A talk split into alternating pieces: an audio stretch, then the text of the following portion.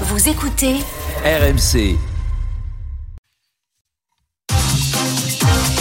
Et puis Arnaud, c'est la grande nouvelle scientifique de la semaine, l'annonce de la commercialisation en France de la pilule anti-gueule de bois. Oui, ça c'est une bonne idée de commerce. Parce que le luxe, et c'est comme l'alcool, euh, enfin le luxe et l'alcool, pardon, ça ne connaît pas la crise. hein. Mm. Il y aura toujours des riches et des pochetrons. Euh, souvent c'est les mêmes d'ailleurs. Enfin je dis ça, mais je suis pas ici pour me faire des ennemis dans le cinéma français. Euh, alors, Bruno Le Maire en a commandé 500 tonnes en expliquant Euh, vu l'hiver que vous vous préparez à passer, il y a que boire de l'alcool qui va à la fois vous réchauffer et vous faire oublier vos problèmes. Mais heureusement, le gouvernement a prévu des pilules anti-gueule de bois. Merci Bruno. Merci Bruno. Alors, il faut prendre cette pilule deux heures. Oh ben, on fait, on casse tout ce J'ai studio. perdu Le, mon le micro. Chute à l'arrière. Mais c'est bon, je vous Chute au flottant, ouais. Donc, il faut prendre cette pilule deux heures avant de commencer à boire et d'être bourré et de faire tomber son micro, Apolline. D'accord, oui, mais parce que c'est vrai que c'est à 8h23, je suis... C'est deux heures avant. C'est c'est un peu triste d'ailleurs de prendre une pilule comme ça deux heures avant de s'amuser. Moi j'ai demandé à un habitué du Viagra qui m'a dit non mais pas du tout, ne t'inquiète pas, on s'habitue. Eh ben vous m'avez rassuré en me disant ça, Charles. Merci beaucoup. Alors est-ce que ça marche cette pilule? On a demandé à des scientifiques de faire un test. Et dis donc, Jamy, aujourd'hui, on va tester la pilule anti-gueule de bois, Jamy. Alors, je vais commencer par me bourrer la gueule, Jamy. Je me suis débouché une vieille gnôle de mon papy, Jamy. Il est 8h24 le matin et c'est pour la science, Jamy. Ça y est, je suis complètement pété, Jamy.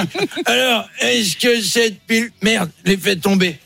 Elle est où ma pilule anti-gueule de bois, Jamy euh, je, je me sens pas bien, Jamy. Je crois que je vais gerber, Jamy. Euh, ah merde, la voilà, voilà, voilà ma pilule.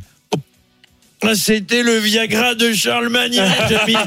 Je suis toujours pété, j'ai une gaule des enfers, il est même pas 9 heures.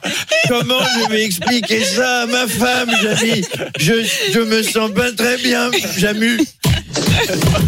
Alors, on- va laisser les scientifiques bosser entre eux, je crois. que c'est une expérience Allez, scientifique menée par Arnaud Demanche. Merci, cher Arnaud. Bonheur de vous retrouver chaque matin. Tant qu'on est dans la santé, la France affronte une pénurie de médicaments, le doliprane. Mais oui, le Eh doliprane, par exemple, est de plus en plus difficile à trouver. Ben oui, je sais que ça vous préoccupe, ça. Apolline, vous recevez Sandrine Rousseau tout à l'heure et vous regrettez de ne pas avoir de doliprane. Ça fait, ça- ça fait- ça fait bizarre une pénurie de doliprane. Hein On aurait une pénurie de scanners dernière génération, ça se comprend. Il y- en a trois dans le monde, mais là, c'est vraiment les Esquimaux qui manquent de neige. Et en même temps, à chaque fois que tu vas voir un médecin ou que tu vas à l'hôpital, il te prescrit du doliprane. Peu importe ce que tu as, une fistule, du doliprane, une angine, si tu as soif, enfin, oui, si tu as soif, tu prends un verre d'eau et du doliprane, t'as plus soif, hein, c'est normal, c'est logique. Et même l'infirmière du collège, vos gosses, ils le savent très bien, on va l'avoir avec une fracture ouverte, on repart avec un doliprane. Tu m'étonnes qu'on en ait plus. Déjà, avec la pénurie d'énergie, on pourra plus chauffer, on va choper toutes les crèves du monde. Et maintenant, avec la pénurie de médicaments, on n'aura plus de quoi soigner la pneumonie qu'on aura chopée parce qu'on pouvait pas se chauffer. C'est le Moyen Âge ici.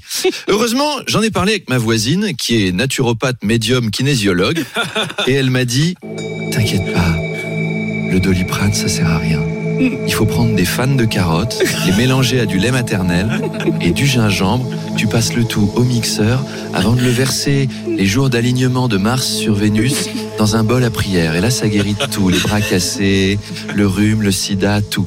Voilà, je vous donne le truc, Apolline, hein, si vous voulez vous faire une petite décoction avant votre interview. Hein. C'est, en plus, c'est du 100% vegan, c'est garanti. Manu m'a confirmé, hein, Emmanuel Le Chypre, il s'y connaît en végétarisme, mine de rien. Allez, à demain.